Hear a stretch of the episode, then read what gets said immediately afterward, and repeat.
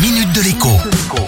Bonjour à tous. Cette fois, il va être difficile d'y échapper. Les températures ont inexorablement chuté ces derniers jours. L'automne est en train de s'installer tranquillement sur la France.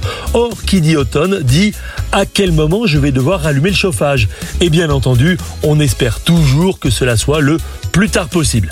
Les meilleures années, si je puis dire, on peut arriver à tenir jusqu'à la Toussaint. Mais en réalité, l'important n'est pas tant quand on allume le chauffage, mais dans quel état il se trouve. Si vous êtes chauffé au fioul ou au gaz, ne perdez pas de vue que votre chaudière a besoin d'entretien, comme une voiture. Entre une chaudière dont la chambre de combustion et les brûleurs ont été nettoyés et une qui ne l'a pas été, eh bien, il peut y avoir jusqu'à 15% de différence côté consommation. Si vous êtes bricoleur, c'est une opération à votre portée. Le manuel de la chaudière explique comment faire.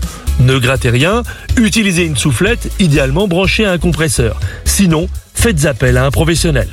Quant aux radiateurs électriques, eh bien eux aussi se salissent. La poussière accumulée à l'intérieur empêche la bonne circulation de l'air et en prime, eh bien cela dégage souvent des odeurs désagréables. Là encore, c'est à votre portée. Mais pensez avant de nettoyer l'intérieur à débrancher le radiateur ou à couper le courant au tableau électrique.